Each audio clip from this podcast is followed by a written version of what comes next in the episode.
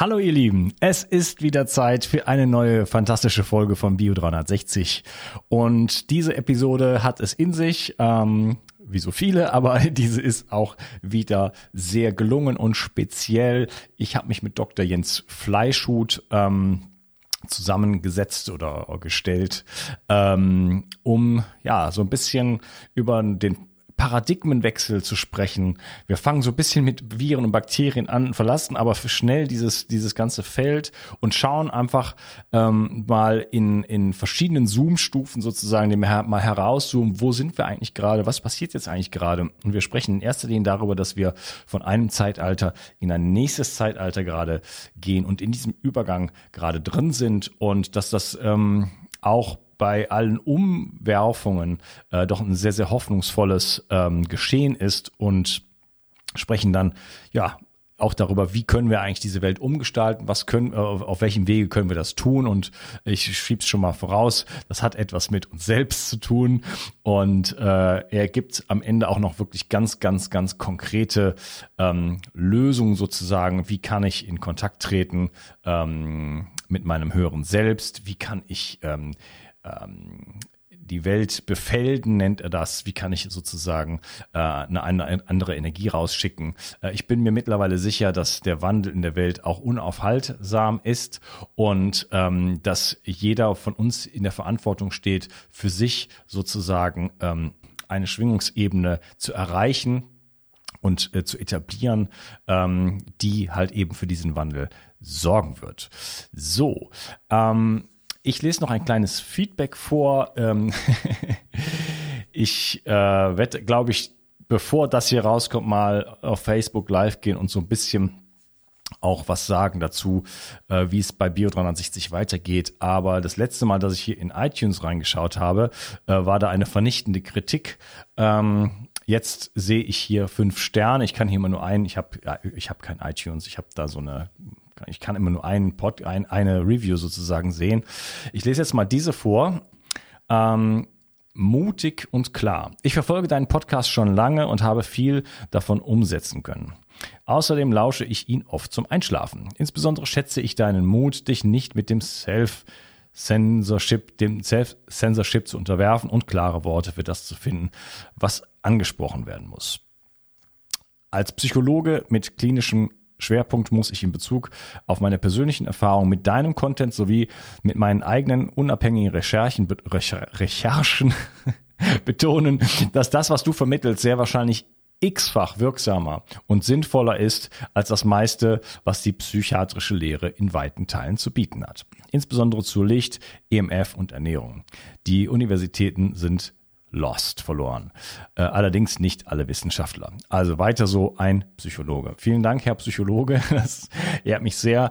Ähm, ja, ich habe in letzter Zeit relativ viele, auch mh, mm, in den letzten anderthalb Jahren, zynische Kommentare von mir losgelassen. Äh, die, das äh, verspreche ich, ist jetzt hiermit vorbei. Ähm, denn ich möchte ein neue Zeitalter sozusagen aufbrechen und ähm, ja, vielleicht einen kleinen Startschuss mit dieser Episode auch setzen. Äh, das meine ich ernst und da wird noch einiges in diese Richtung von mir kommen. Also ähm, wer da äh, auf iTunes, wenn, wenn, du noch zuhörst, ähm, einen Stern vergeben hat, ähm, ja, kommen jetzt vielleicht andere Dinge, die dir dann missfallen, aber ich kann es auch nicht allen recht machen. Äh, ich kann nur das ähm, hier widerspiegeln, was in meinem Herzen lebendig ist und ähm, Genau, und das ändert sich auch von Zeit zu Zeit. Und ähm, das ist ein Prozess und es darf ein Prozess sein und äh, ich bin auch froh darüber. Und äh, ja, vielleicht kann ich den einen oder anderen mitnehmen und freue mich auf jeden Fall auf diese Reise, die weitergeht. Viel Spaß mit dieser Episode. Mood von Brain Effect versorgt dich mit seiner All-in-One-Formel mit vielen Adaptogenen in hoher Dosierung sowie Aminosäuren und Vitaminen. Endlich musst du keine einzelnen Produkte mehr supplementieren und sorgst außerdem mit der Aminosäure L-Tryptophan und Vitamin D für die Unterstützung deiner Serotoninbildung. So schaffst du beste Voraussetzungen für Zufriedenheit, Entspannung und Kreativität. In Mut findest du den Heilpilz Cordyceps, Rhodiola, Kurkuma, Vitamin D, K2, B1, B3, B12 und vieles mehr. Alle Inhaltsstoffe kann der Körper schnell aufnehmen, weil bei der Produktentwicklung explizit darauf geachtet wurde. Außerdem ist Mut für Veganer praktisch ideal. Und übrigens gibt es jetzt auch die leckeren Happy Bars mit Vitamin D und L-Tryptophan angereichert. Der Nussriegel ist somit eine tolle Ergänzung zu den Mutkapseln und besonders für diejenigen, die keine Kapseln schlucken können oder wollen. Mut und die Happy Bars findest du unter www.brain-effekt.com und mit dem Gutscheincode BIO360 bekommst du einen satten Rabatt auf deine Bestellung. Also, hol dir jetzt dein Plus an Ausgleich und guter Laune. Den Link findest du in der Beschreibung und in den Shownotes. Bio 360. Zurück ins Leben. Komm mit mir auf eine Reise. Eine Reise zu mehr Energie und fantastischer Gesundheit. Ich möchte dir das Wissen und den Mut vermitteln, den ich gebraucht hätte, als ich ganz unten war. Dabei will ich dir helfen, wieder richtig in deine Energie zu kommen. Zurück ins Leben. Hallo Jens, schön, dass du hier bist. Ja, hallo, freue ich mich auf die, äh, das Gespräch mit dir und danke für die Einladung. Äh, ganz meinerseits. Wir wollen uns unterhalten über, ja, ähm, so den, das, das aktuelle Paradigma in der Medizin. Äh, was sind, was sind Erreger? Was sind ähm, Parasiten vielleicht? Äh, was sind Bakterien? Was sind Viren? Äh, aus, der, aus, aus dieser Sicht und vielleicht versuchen ein bisschen äh, komplexeres Bild zu zeichnen, größeres Bild, um auf eine andere Ebene auch mal zu schauen, auf eine andere, von einer anderen Bild, Ebene nochmal auf dieses ganze Geschehen äh, drauf zu schauen. Da freue ich mich schon äh, sehr, sehr drauf. Es ist ein Herzensthema von mir, diesen, diesen, diesen inneren Paradigmenwechsel, sage ich jetzt mal, irgendwo vielleicht ein bisschen anzustoßen, hin zu einer etwas ja, größeren Perspektive, nenne ich es jetzt einfach mal vorsichtig. Bevor wir einsteigen, vielleicht kannst du dich mal so ein bisschen vorstellen, ähm, ja, wer bist du, was machst du sonst im Leben und ähm, Genau. Ja, sehr gern. Mein Name ist Dr. Jens Fleischhut. Ich war viele Jahre an der Freien Universität Berlin im Fachbereich Erziehungswissenschaft und Psychologie tätig. Und seit Anfang der 2000er Jahre war mein Spezialgebiet dann die Neuropsychologie. Das hatte eigentlich einen ganz einfachen Grund. Wir haben damals äh, den Status einer Elite-Universität bekommen damit waren auch Zuwendungen und Gelder verbunden. Und da haben wir einen funktionellen Magnetresonanzdemographen, also einen Gehirnscanner, anschaffen können. Und damit fing dann eigentlich der Boom an, dass wir auch die Erkenntnisse der Neurowissenschaften ausgewertet haben. Inwieweit es gibt es da Sachverhalte, Erkenntnisse, Methoden und Verfahren, um auch Erziehung, Bildung, Lernen, die Bildungsprozesse in unserem Fachbereich bezüglich Erziehung und Psychologie zu unterstützen. Und äh, na, wie das manchmal so ist, äh, da spielt auch ein bisschen der Zufall eine Rolle. Das hat mich sehr interessiert, auch durch die aufkommende Literatur, zum Beispiel von Gerald Hüther, der damals äh, sehr interessante und für mich sehr ergiebige Bücher geschrieben hat. Denn er hatte auf eine einmalige Weise, wie ich fand, die Fähigkeit, komplexe neurowissenschaftliche, hirnphysiologische, äh, wissenschaftliche Ergebnisse so aufzubereiten, dass es auch der Normalmensch, also so einer wie ich, äh, mit ein bisschen Anstrengung verstehen konnte. Und mit der Zeit habe ich mich regelrecht in seine Bücher verliebt und die gerne gelesen ja. und darin so viele äh, Ansätze und Impulse bekommen, dass ich immer tiefer in die Materie eingestiegen bin.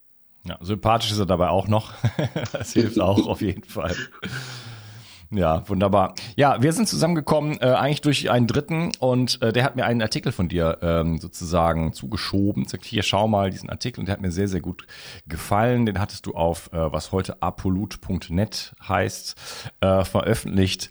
Ähm, ja, Vielleicht sprechen wir mal so ein bisschen einfach über die Infektionstheorie. Ähm, das ist vielleicht mein letztes Gespräch in dieser in dieser Hinsicht aus verschiedenen Gründen.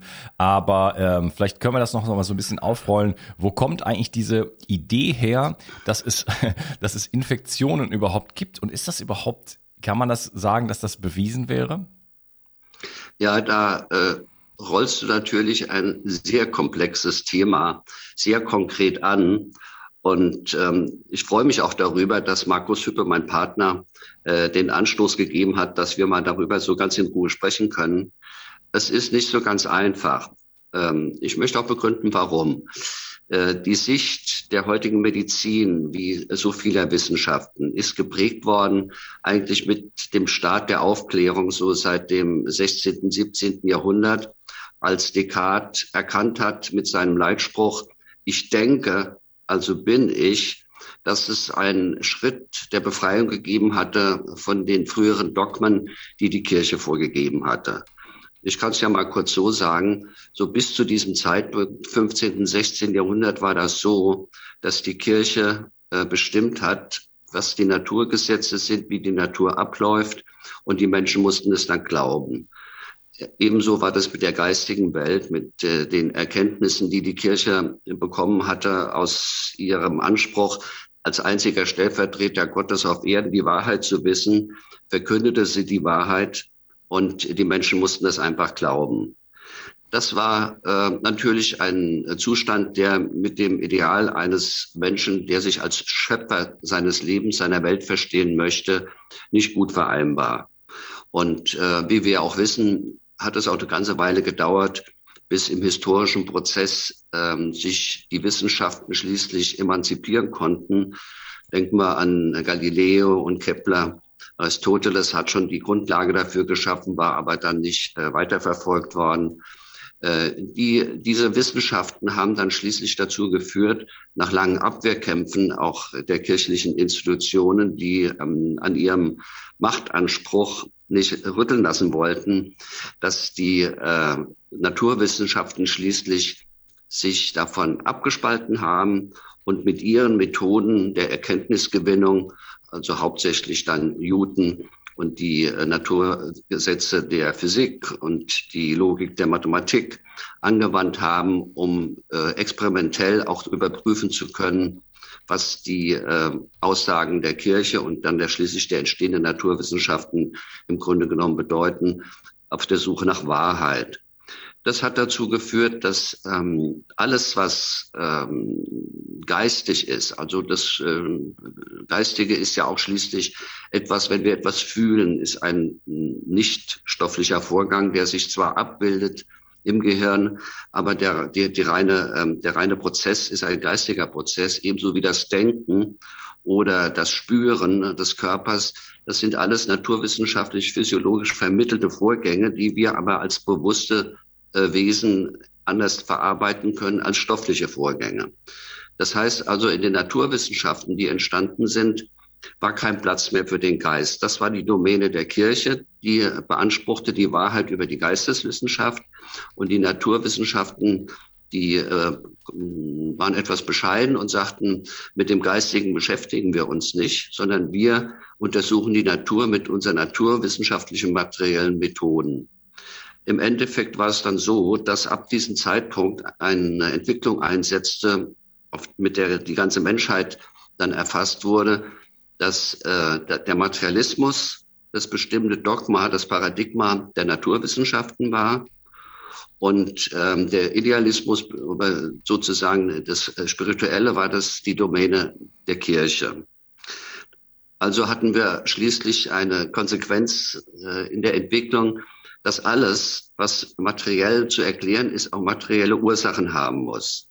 Und wenn ich jetzt auf die Medizin zu sprechen komme, dann ist es so, dass äh, auch dort im Laufe der Jahrhunderte, seit 17. Jahrhundert, immer mehr äh, Fuß fasste, dass jegliche Symptomatik, äh, die als Krankheitssymptom äh, definiert werden kann, jede Störung biologischer Prozesse, jede äh, Erkrankung, äh, die diagnostiziert wurde, ähm, auf eine materielle Ursache zurückgeführt wurde.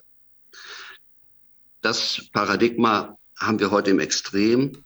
Und ähm, wenn wir jetzt auf Viren, Bakterien, Parasiten, also auf stoffliche Ursachen von körperlichen Krankheitsprozessen zu sprechen kommen, dann war ein ganz großer Wendepunkt in dieser Entwicklung äh, das, was Louis Pasteur und Robert Koch im 19. Jahrhundert entwickelt haben. Sie haben postuliert, dass eine Erkrankung, eine Krankheitssymptomatik des Menschen ausschließlich durch stoffliche Ursachen hervorgerufen werden kann und da ähm, eine Erkrankung oft in den äh, Untersuchungsmethoden der damaligen Zeit nicht ähm, im Körper gefunden werden konnten, kam die Idee auf, war ja so gesehen genial, es müssen äußere äh, stoffliche Erreger, also krankheitsverursachende Stoffe äh, in der Welt sein, und die führen dann schließlich dazu, wenn sie in den Körper eines Menschen eindringen, dass sie die Zellen des äh, Menschen äh, krank machen, dass die nicht mehr richtig funktionieren, dass es Störungen gibt, die schließlich in allen möglichen Krankheitssymptomen sich ausdrücken. Und das war die Geburtsstunde der Viren. Nun ist das ähm, ein sehr gutes Konzept, wenn man das so äh, sagen möchte. Äh, für diejenigen, die rein materialistisch orientiert sind und ein Weltbild, ähm, ja, ein Weltbild leben und äh, auch die Welt so verstehen und so sehen, dass alles auf materiellen Ursachen basiert. In Konkurrenz dazu ist es äh, so gewesen, dass es immer auch Strömungen gegeben hat, die gesagt haben, äh, wir müssen erst mal schauen, ob denn überhaupt diese Postulate, zum Beispiel von Robert Koch, äh, in der ähm, Realität zu finden sind, ob die nachweisbar sind. Und um das vorwegzusehen, bis heute ist es nicht gelungen, einen einzigen Virus nach den eigenen vier Kochschen Postulaten, das sind vier Schritte, die eine Systematik haben, die wissenschaftlich weltweit anerkannt sind, diese in diesen vier Schritten ein Virus nachzuweisen. Das ähm, irritiert allerdings die Virologen noch nicht so sehr, weil sie aus Bruchstücken von Eiweißketten ein Computermodell zusammensetzen können und sagen, ja, wir haben nicht alles das Virus gefunden, wir haben ihn nicht isolieren können, wir können ihn nicht direkt nachweisen, aber wir haben ein Modell und wir sehen ja die Wirkung.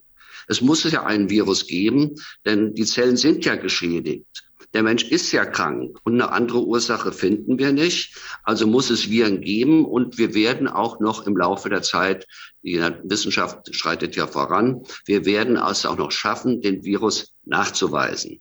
Im Moment ist es so, dass äh, weltweit nicht ein einziger Virus nachgewiesen werden konnte. Ja, inklusive dem aktuellen.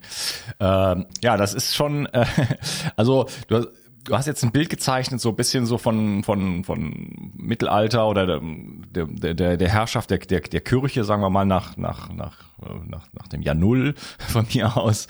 Ähm, und äh, wie eigentlich die ein Paradigma bestimmt hat, ne, die, die Obrigkeit eigentlich gehabt hat über ich sage jetzt mal Wissenschaft, über die Wahrheit. Wir sagen, wie, wie es läuft auf der Welt und das müsst ihr jetzt einfach so nehmen und das haben Leute auch so genommen. Und dadurch war natürlich, damit war eine, eine sehr große Macht verbunden, ne? auch eine, eine physische Macht, ne? also über Menschen, über Güter, über alles Mögliche. Und die wollten sich nicht so leicht einfach äh, abnehmen lassen. Und dann irgendwann gab es halt eine neue Strömung. Du hast von Descartes gesprochen, äh, Wissenschaft, ähm, Utilitarismus. Wir müssen die Dinge müssen Nutzen haben, Naturwissenschaften. Wir machen jetzt, äh, wir, ma wir lassen das Geistige los. Da, das ist eigentlich überhaupt gar nicht mehr interessant, sondern wir gehen, gehen nur noch auf diese Ebene. Und äh, dann im 19. Jahrhundert, Pasteur Koch hast du angesprochen, die äh, ja nicht sehr sauber gearbeitet haben, muss man sagen, wenn man sich mit der, äh, und das ist ein Euphemismus, äh, wenn man sich mit deren äh, Geschichte beschäftigt, ähm, die aber halt auch jetzt quasi jetzt schon auch irgendwo äh, in dieser also in dieser Naturwissenschaft stecken, aber jetzt auch schon irgendwo machtbesessen sind und äh, auch versuchen quasi äh, was rauszuholen. Und immerhin, es gibt das äh, Institut Pasteur und es gibt das Robert Koch Institut, das kennt ja jetzt mittlerweile jeder. Äh, das hat ja auch irgendwo eine gewisse Wirkung gehabt und bis heute eigentlich hält so dieses ähm, ganze Paradigma an. Ähm, auch wenn laut der Kochschen Postulate, wie du gesagt hast, äh, das Ganze noch nicht mal nachgewiesen ist.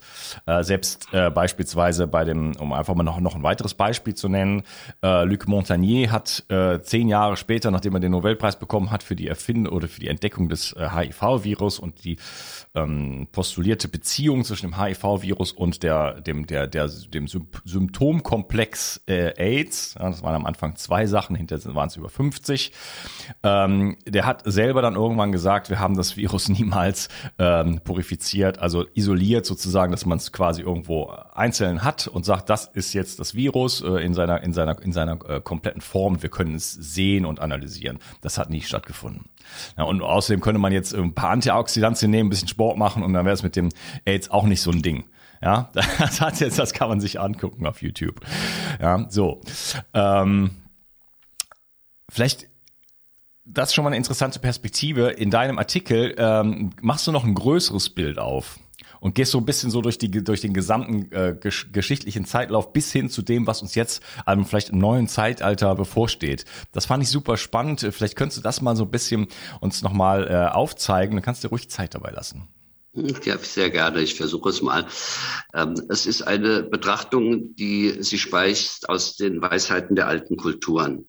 Und äh, da beziehe ich mich hauptsächlich auf äh, die vedischen Weisheiten, wie sie äh, veröffentlicht worden sind äh, und schon tausende von Jahren alt sind, die sich sehr gut eignen, um eine Hilfestellung zu geben, um die Entwicklung der Menschheit besser verstehen zu können. Und wenn ich äh, dieses äh, Analysekonzept anwende, dann ist es sehr hilfreich, das so zu sehen, dass die Menschheitsgeschichte in Zyklen abläuft. Das ist eine Vorstellung, die bei den Sumerern äh, schon vorherrschte, die von den Mayas, Azteken, Inkas weiter verfeinert wurde, in den vedischen Erkenntnissen äh, so postuliert wurde. Nostradamus äh, im 15., 16. Jahrhundert ähm, als einer derjenigen, der das äh, äh, benutzt hat, um vorausschauend äh, Wechsel in Zeitaltern erkennen und deuten zu können. Nach diesem Konzept befinden wir uns gerade in einer entscheidenden Zeitenwende. Ein Zeitalter geht zu Ende. Wir sind jetzt in der turbulenten Wendezeit. Und äh, es ist abzusehen, dass die demnächst auch äh, zu Ende geht, diese Übergangsphase, und wir dann im ja, blühenden, aufblühenden, sogenannten goldenen nächsten Zeitalter uns befinden. Das äh, finde ich eine hm, erstens mal sehr interessante Sicht, die ähm, durch vielerlei äh, Fakten und äh, philosophische Erkenntnisse und Weisheiten gestützt werden kann.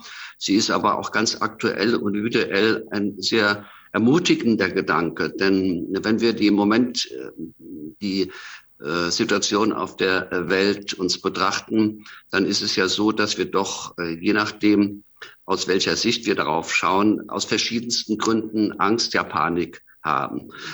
Das ist ja ganz klar. Die ganze Welt ist im Moment im Aufruhr. Ich möchte mal sagen, in einer akuten äh, Angstsymptomatik. Und ähm, eine Sicht, die andeutet, dass das eine Übergangszeit ist, die Turbulenzen mit sich bringt, Verunsicherungen, wo ein ganzes Weltbild bei Menschen äh, zusammenbricht, wo Paradigmen, die Jahrhunderte gegolten haben, äh, auf einmal abgelöst werden und ähm, erneuert werden durch neue Paradigmen, dann ist das äh, aus meiner Sicht verständlich und andererseits auch wieder ermutigend, wenn man äh, sich darauf verlassen kann, dass nach diesen Turbulenzen, nach diesen Wirren und den Zusammenbrüchen von Altem das Neue daraus hervorgeht und wachsen kann. Und wenn das so ist, wie die äh, vedischen Schriften das postulieren, dann stehen wir jetzt äh, an der Wende aus dem Kali-Yuga, dem Zeitalter der Lüge, der Täuschung, der Gewaltausbeutung, Versklavung, ähm, hinüber in das Zeitalter, in das goldene Zeitalter, das sogenannte Zeitalter der Freiheit. Und ähm, wie das immer so ist, wenn man äh, von einem Zeitalter in das nächste möchte, dann stellt sich die Frage, ähm, auf welchem Wege und gibt es einen Schlüssel dafür, um ähm, behilflich zu sein, das alte Paradigma, die alten Verhältnisse zu erneuern und eine neue, bessere kreative, innovative, eigentlich menschengerechtere äh, Welt inklusive Natur und aller Lebewesen, die auf ihr Leben äh, zu erreichen. Und äh, da ist das sehr kompatibel auch mit den religiösen Aussagen der christlichen Lehre zum Beispiel, dass ähm, also Jesus ja gesagt hat, äh, ich schicke euch den Geist der Wahrheit, äh, Wahrheit, er wird euch frei machen. Also das äh, ist genau das, was auch in den buddhistischen Konzepten äh, immer wieder stark zum Ausdruck kommt, die Wahrheit als Schlüssel zum Übergang um die Tür aufzumachen in das nächste Zeitalter. Das ist äh, insofern aus meiner Sicht, ich bin ja studierter Volkswirt und ähm, habe da auch äh, promoviert und insofern liegt mir Kosten-Nutzen-Denken sehr nahe. Und das freut mich natürlich, äh, wenn so eine präzise Instrumentenanweisung gegeben wird. Ich brauche nur die Wahrheit zu finden und schon habe ich den Schlüssel für das goldene Zeitalter und die Tür ist weit offen dann finde ich das auch wieder äh, eine sehr schöne Vorstellung, weil ähm, es ist ja äh, doch oft so, dass wir der irrigen Auffassung sind, ähm, eine Veränderung müsste ein ganz langer Prozess sein. Man müsste sich unheimlich anstrengen. Und ob ich in dem Leben das noch schaffe, das ist ja auch sehr fraglich. Und wenn, dann es gibt ja unheimlich viele Schwierigkeiten und äh, Missverhältnisse aufzulösen und Kämpfe zu führen. Ähm, das erübrigt sich alles, ähm, wenn die Wahrheit der Schlüssel ist, dann habe ich es relativ einfach. Äh, allerdings äh, gilt hier das, was die Amerikaner auch so schön sagen, it's simple. Das Konzept ist ganz simpel. Suche die Wahrheit im Außen und im Innen. Ich würde empfehlen, äh, wir fangen mit der Wahrheitssuche in unserem Inneren an. Wer bin ich wirklich? Wer bin ich? Was habe ich verdrängt? Und ähm, schauen dann, was im Äußeren ist. Also das Konzept der Wahrheit ist sehr simpel. It's simple, but not easy. Und äh, das, das, äh, das macht die Sache ein bisschen anspruchsvoll. Allerdings äh, möchte ich es ja auch mal so sehen. Ähm, es ist ja auch ein gewisser Reiz darin. Wenn etwas zu simpel wäre, ähm, macht es ja auch nach einer Weile nicht so großen Spaß. Und ähm, wenn ich das jetzt mal einbetten darf in den Sinn der ganzen Menschheitsgeschichte überhaupt, dann sehe ich das so. Ähm, der Sinn äh, unserer Menschheit ist die Evolution des Bewusstseins. Und das verträgt sich sehr gut mit den Zeitalterklassifizierungen dass ähm, jedes Zeitalter ähm, etabliert eine bestimmte und demonstriert eine bestimmte Bewusstseinsstufe, die von den Lebewesen auf der Erde erreicht wurde. Und wenn man dieses Konzept anwendet, dann äh, leuchtet ein, dass jetzt der Übergang in das nächste Zeitalter erfordert, dass die Menschheit auf dieser Erde einen Bewusstseinssprung macht, ein, ein ähm, ja, eine Veränderung, eine Erweiterung des Bewusstseins. Das bedeutet, und ist ja auch tröstlich, nicht alles, was bisher war, ist in dem Sinne falsch oder wird über Bord geworfen. Eine Erweiterung ist eine Verbesserung, eine Erweiterung. Man kann über den Horizont weiterschauen und es eröffnen sich ganz neue Möglichkeiten. Das betrifft jeden menschlichen Bereich, ob das das Wirtschaften ist, ob das der Umgang mit Tieren, Mineralien und Pflanzen ist, ob das äh, die Medizin ist vor allen Dingen, die mich ja besonders interessiert, ob das Lernprozesse, Schule, Universität, ob das Familienleben, äh, die Erziehung, äh, die Partnerschaft, Liebe, äh, wird sich komplett ändern in jeder Hinsicht und zwar zum Besseren zum Besseren, um das äh, mal gleich zu sagen, ist immer die Frage, ja, was ist denn besser? Ja, da halte ich es mit Goethe, der war ja seiner Zeit da schon ein bisschen voraus. Das Bessere ist das Liebe, wahre, gute, schöne. Das Liebe habe ich jetzt mal dazu gefügt. warum? Ja, äh, wie, wie kann man sich das erklären? Äh, warum wird die ganze Welt zurzeit davon erfasst? Da gibt es verschiedene Erklärungsansätze, auf die wir vielleicht gleich mal noch zu sprechen kommen. Ja, okay. Du hast jetzt schon sehr, sehr viel gesagt. Ich versuche mal so ein bisschen zusammenzufassen. Ähm, also die Menschheitsgeschichte verläuft in Zyklen. Du hattest da äh, Kali-Yuga genannt, das Zeitalter der Spaltung und der Lüge. ich weiß nicht, ob das irgendjemand bekannt vorkommt. Könnte das irgendwas mit unserem Zeitalter zu tun haben? ähm, ist das ist das denn so immer, dass am Ende von so einem Zeitalter das so mh, hm, vielleicht auch vielleicht bei der Kirche, so hat es davon gesprochen, dass dann immer so ein Griff nochmal nach der Macht kommt, dass, dass man, dass die, die herrschenden Kräfte nochmal mit aller Macht sozusagen versuchen, das, das, das, das Dahinscheidende festzuhalten? Das hast du sehr gut ausgedrückt. Ähm, genau so ist das. Das ist eine Dynamik, die verständlich ist. Ich will es mal am Beispiel ähm, einer anderen geistigen Tätigkeit demonstrieren. Ich bin auch äh, gerne Schachspieler. Ich liebe dieses Spiel. Und ähm, da ist es so, das Schachspiel ist ein rein, eine rein geistige Auseinandersetzung. Es sitzen sich zwei Menschen körperlich gegenüber, alle, aber alles, was wichtig ist, spielt sich im Geist ab. Äh, das können, ist ja jetzt nicht kein großes Geheimnis. Äh, wenn man die äh, Top-Spieler sieht, wie die da vier Stunden hochkonzentriert sitzen und sich kaum bewegen, dann ist klar, da passiert sehr, sehr viel. Und was uns jetzt für die Weltgeschichte interessiert, es passiert Folgendes, dass Strategien und Taktiken entwickelt werden. Und natürlich geschieht es in einem Bewusstseinsraum. Äh, das heißt also Erfahrungen, ähm, Missverständnisse und Erfolge äh, münden in Strategien und werten alles aus, was dieser Schachspieler bis seinem bisherigen Leben alles erfahren hat. In Sekunden werden alle Bestände und Erkenntnisse der Schachergebnisse durchgescannt, um zu erkennen, wie kann ich die Strategie, was äh, kann ich an Taktik entwickeln, um den der mir gegenüber sitzt und den ich versuche zu interpretieren an seinen Handlungen, so ähm, zu überzeugen, dass er dann nach einer Weile aufgibt. so. Ähm, und jetzt kommt das Interessante. Ähm, es ist so, und das könnte man auf die Weltgeschichte jetzt auch übertragen. Äh, oft ist es so, äh, dass ähm, einer der beiden eine Strategie entwickelt hat, die dazu führt, dass nach fünf Zügen der andere matt gesetzt ist. Der weiß es aber noch gar nicht, weil er diese Strategie nicht kennt und auch noch nicht erkennen kann oder erkannt hat. Und jetzt passieren da sehr interessante Dinge, zum Beispiel, dass der eine Spieler eine Falle aufbaut, aber so, dass der andere sie erkennen kann. Und der daraufhin verleitet wird, aha, der hat eine Falle gemacht. Ich bin aber so clever, ich habe die erkannt und mache daraufhin einen Zug, der genau der ist, der dazu führt, dass die andere Strategie aufgeht und er gewinnen wird. Mhm. Das heißt also, Matt in fünf Zügen, der kann machen, was er will. Jeder Zug, der möglich ist, wird dazu führen, dass er matt gesetzt ist. Das ist ihm aber nicht bewusst.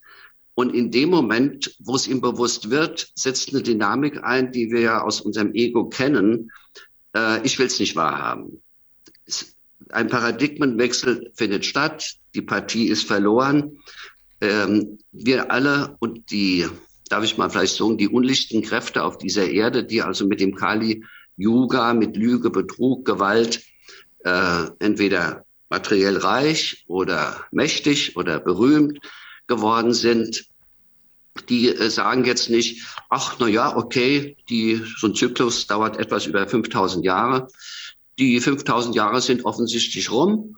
Äh, das Zeitalter ist zu Ende. Okay, wir haben verloren. Ähm, dann ist es halt so, wie es sein soll. Äh, so ähm, reagiert unser Ego nicht. Und die unlichten Kräfte, die leben ja fast nur aus der Identifikation mit ihrem Ego. Denen ist es ja nicht bekannt, dass wir in Wahrheit eine Seele haben, die ewig lebt und äh, auch diese Erde wieder verlassen wird. Die klammern so an ihrem Ego, dass zum Schluss ein verzweifelter Kampf, der sinnlos ist, es ist verloren, aber äh, möglichst äh, viel noch zerstören, viel Unruhe stiften, vielleicht der letzte Funke, das Unwahrscheinliche tritt doch noch ein. Das heißt also, eine Einsicht ist bei diesen egozentrierten Mentalitäten nicht zu erwarten. Über Überzeugungsarbeit, über Logik, über Argumente, äh, eine Einsicht hervorrufen zu wollen, dass das Paradigma, was mich jetzt betrifft, spreche ich ja besonders auch aus Erfahrung äh, mit Gesprächen, äh, die ich mit Ärzten geführt habe. Äh, das ist etwas, was so gut wie gar nicht gelingt. Das Beharrungsvermögen ist so groß. Und wenn man das am individuellen Menschen festmachen möchte, ist es auch sehr verständlich. Ein hm, Mensch, der zum Beispiel in der äh, klassischen Medizin Karriere gemacht hat, vielleicht Chefarzt einer Abteilung geworden ist und sein ganzes Leben auf diesem Paradigma aufgebaut hat und auch sein Selbstwert damit verknüpft, äh, um Chefarzt zu werden, äh, bedarf es auch gewisser, ähm, naja, also Durchsetzungsfähigkeiten, wo nicht immer ähm, das so angenehm ist für die anderen. Ähm, also mit anderen Worten, ein Konkurrenzverhalten muss intrinsisch vorhanden sein, dass ich das erreichen kann. Und ähm, wenn der Mensch jetzt äh, damit konfrontiert wird, dass sein ganzes Leben auf einem Paradigma aufgebaut wurde, was jetzt gerade sich dabei ist zu verändern und äh, Erkenntnisse freizugeben, dass sehr viel äh, anders ist, als er sein Leben lang es gemacht hat, dann rührt es an den tiefsten Festen seiner Selbstwerteigenschaften. er definiert sich darüber, über seinen Status, über sein Leben, über seine Behandlungen, über sein Geld. Ne, so ein Chefarzt ist ja auch materiell oft so ähm, ich sag's ja mal, verführt worden, dass selbst in Zweifel gekommen sind im Laufe der Medizingeschichte, ähm, die nicht unbedingt immer willkommen waren. Also dass diese Menschen, die dem Paradigma so verhaftet sind, äh, es sehr, sehr schwer haben, einen bewusstseinserweiternden Prozess durchzumachen. Das ist, völlig einleuchtend. Und deswegen bin ich auch weit davon entfernt, diese Menschen zu verurteilen oder sagen, das sind böse oder die machen das bewusst. Na, das sehe ich anders. Die sind im Grunde genommen Gefangene ihrer eigenen Ideologie. Und Ideologie ist immer etwas ähm, Einseitiges, weil sie verhindert neue Erkenntnisse, die das in Zweifel ziehen könnten, was ich bisher fest als festen Wissensbestand meinte zu haben. Äh, äh, dass die äh, dann dort doch große Schwierigkeiten haben. Das würde ja auch erklären, dass die Beteiligung an dem herrschenden Paradigma und der herrschenden, ich nenne es mal, Welle oder was so gerade so los ist in der Welt, dass die große Beteiligung äh, sehr vieler Menschen, sehr vieler intelligenter Menschen äh, halt auch damit zu tun haben kann, dass dass das ja eher ihre Welt ist und äh, es die die jetzt ja irgendwo auch in Frage gestellt wird von von von vielen anderen Menschen, äh, aber dass das, dieses dieses sich daran festklammern, das ist so wie in einer Beziehung, keine Ahnung, äh, man lässt die Beziehung so vielleicht äh, verrotten, ja, und dann plötzlich geht will der Partner weg und jetzt äh, äh, verliebt man sich wieder und sagt ja ich, ich weiß ich mache alles für dich, ja, jetzt dieses dieses äh, im, im im Endkampf sozusagen oder das ist vielleicht nicht das richtige Wort, aber zum Schluss sozusagen noch mal richtig danach zu greifen, zu sagen, ich will auf jeden Fall, dass diese Welt nicht kaputt geht. Ja, ähm, vielleicht ist es ein äh, guter Impuls deinerseits, den ich mal äh, aufgreife und freue ich mich darüber um das mal noch von einer anderen Sicht äh, zu vertiefen. Und zwar. Aber dann, das würde ich gerne dann im nächsten Teil hm? machen. Gut, okay. Behalt das mal im, im Kopf. Ja. Ähm, ich äh, leite das mal hier aus mit einem Spruch von äh, Einstein. Der hat äh, gesagt, das ist ein bekanntes Zitat, Probleme kann man niemals mit derselben Denkweise lösen, durch die sie entstanden ist. Und ähm, das heißt, wir können eigentlich nur durch einen Bewusstseinswechsel, das behaupte ich jetzt einfach mal, du hattest das eben angedeutet, äh, auf dieser, auf eine neue Ebene kommen und das jetzt diesen Übergang in das, in das neue Zeitalter sozusagen auf einer Bewusstseinsebene lösen, denn auf der materiellen Ebene da jetzt in den Kampf sozusagen zu geben, das hat äh, nicht nur keinen Sinn, sondern das ist auch einfach, da sind einfach die Kräfteverhältnisse dann doch noch ein bisschen zu unterschiedlich. Äh, deswegen macht das überhaupt gar keinen Sinn. Äh, das wird mir klarer denn, denn je. Und äh, über all das und das neue Zeitalter und das, was du gerade sagen wolltest, möchte ich mich dann gerne mit dir im nächsten Teil unterhalten. Schön, dass du hier warst. Sehr gern. Da freue ich mich drauf. Bis dann. Ich auch. Tschüss. Tschüss.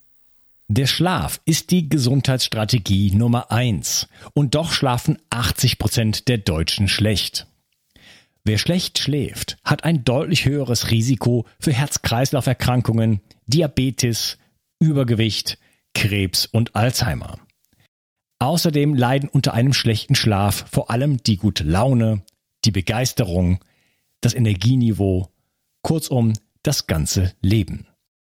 Daher gibt es keine wichtigere und gewinnbringendere Strategie, als sich um den eigenen Schlaf zu kümmern. Leider steht dein Schlaf heutzutage von vielen Seiten unter Beschuss. Und so musst du wieder lernen, deinen Schlaf zu schützen und zu pflegen. In meinem Buch Richtig Schlafen bekommst du nicht nur kompakte Informationen, sondern vor allen Dingen jede Menge Praxistipps, sodass du von Anfang an davon profitierst und deinen Schlaf Stück für Stück jede Nacht verbessern kannst. Dabei ist der Schlaf nicht nur die effektivste Gesundheitsstrategie, sondern auch die günstigste. Kümmere dich jetzt um deinen Schlaf. Du wirst es nicht bereuen. Den Link zu dem Buch findest du in der Beschreibung und natürlich auf meiner Webseite unter Bücher. Bio 360. Zurück ins Leben. Komm mit mir auf eine Reise. Eine Reise zu mehr Energie und fantastischer Gesundheit. Ich möchte dir das Wissen und den Mut vermitteln, den ich gebraucht hätte, als ich ganz unten war. Dabei will ich dir helfen, wieder richtig in deine Energie zu kommen. Zurück ins Leben.